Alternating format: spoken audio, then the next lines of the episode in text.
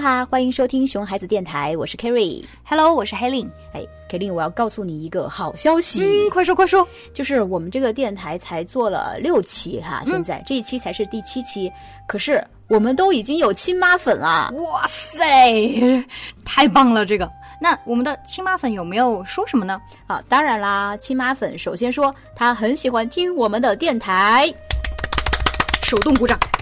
啊，而且他还特别拜托我们做一期有关如何给孩子立规矩的内容。哎，没问题呀，这个不就是我们的特长？就专门搞定熊孩子，保证让我们的亲妈粉满意啊！啊，对对对，所以我们今天就要专门应那个亲妈粉的要求，也就是来自我们私问亲密会员群里的零零一号会员。哇，零零一号，我们的波妞妈。对对对，就是波妞妈哈，我们要应波妞妈的要求来聊一聊如何给孩子立规矩。波妞妈，波妞妈，听到我们叫你了吗？听到了，记得帮我们分享给你周周围的辣妈还有仙女们哦。哎，肯定没有问题的哈，波妞妈。波妞妈是一个非常有心的妈妈，她有两个小孩，波妞和波仔嘛，嗯所以她超有养孩子的经验。对啊、所以她能提出这个立规矩的问题是非常有代表性的。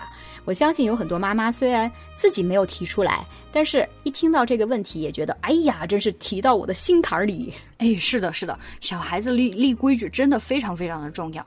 要想让孩子小时候有一个好的生活习惯，长大后也有一个好的学习习惯，那么从小立规矩真的非常有帮助。没错，而且我们还希望小孩子有自控力，然后做事情能够自觉，而不是时时刻刻要爸爸妈妈看着去监督着。那爸爸妈妈什么时候能放心，对不对？啊，所以说从孩子开始有自我意识的时候，我们就要学会给他立规矩了。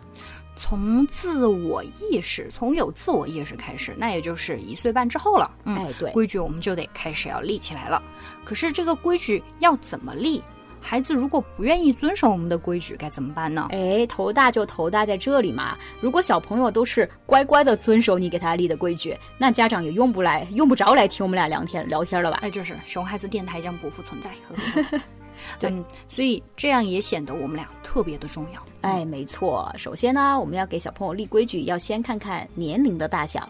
如果说年龄小一点儿，两三岁，那么呃，规矩的弹性就可以大一点儿。等小孩儿长大一点儿，四五岁了，那规矩的弹性就可以小一点了。嗯。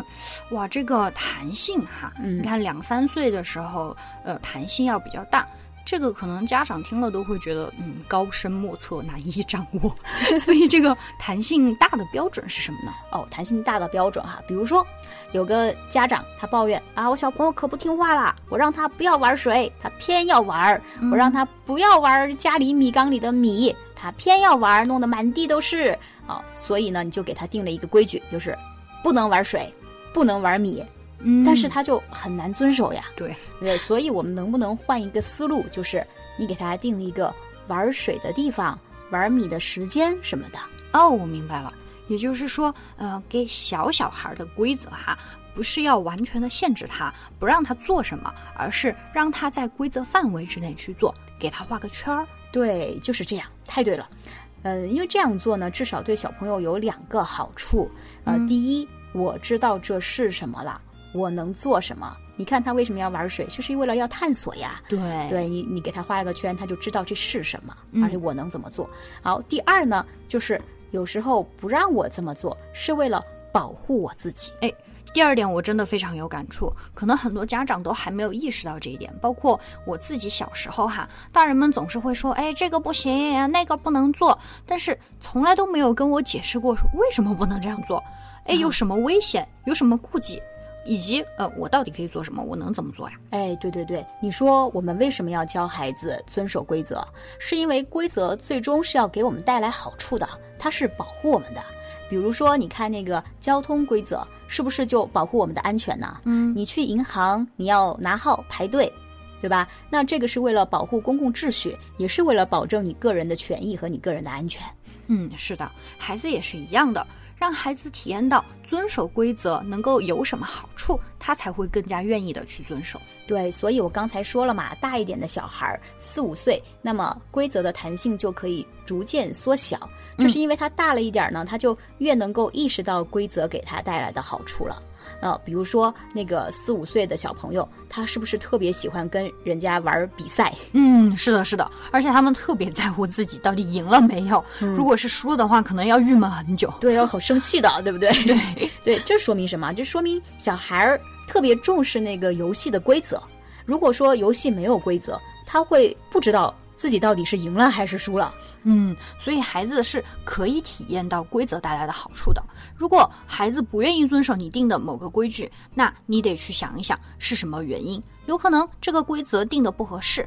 那你可以和孩子一起去探讨、去商议嘛，不要自己去独断专行的就定一个你必须要遵守我的规则。对，我觉得你说的那个和孩子一起商议规则是一个特别好的办法，因为我知道很多妈妈给孩子定好了规矩，可是孩子不遵守这个立下的规矩，一旦被孩子打破。妈妈就特别生气，特别受不了。你说了多少次啦，你怎么就是不听我的话呢？对，就是这句经典的台词。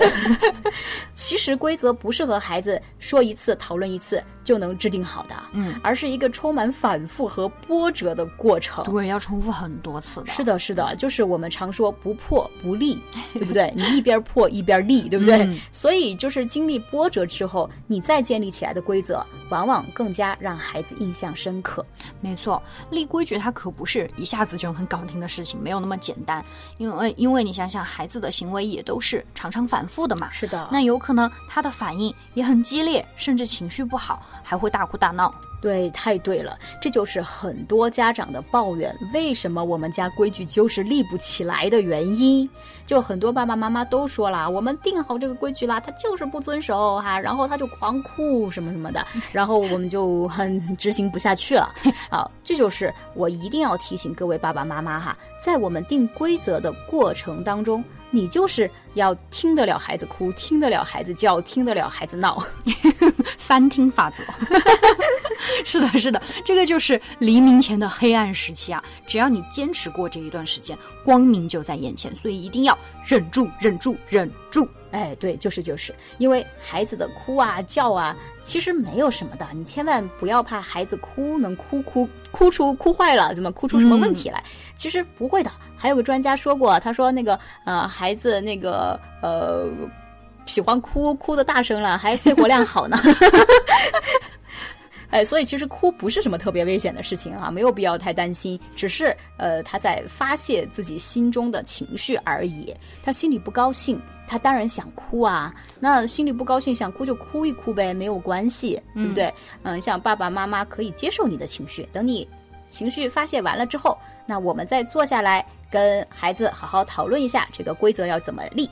哎，对你想想哈，孩子他哭其实就只是发泄自己的情绪，不安、烦躁啊、不满等等。对对对，这是他一个发泄方式。对，发泄方式而已。你想想，大人如果不开心的话，有多少种发泄方式啊？可以抽烟呀，嗯，喝酒啊。当然这些不是很提倡哈。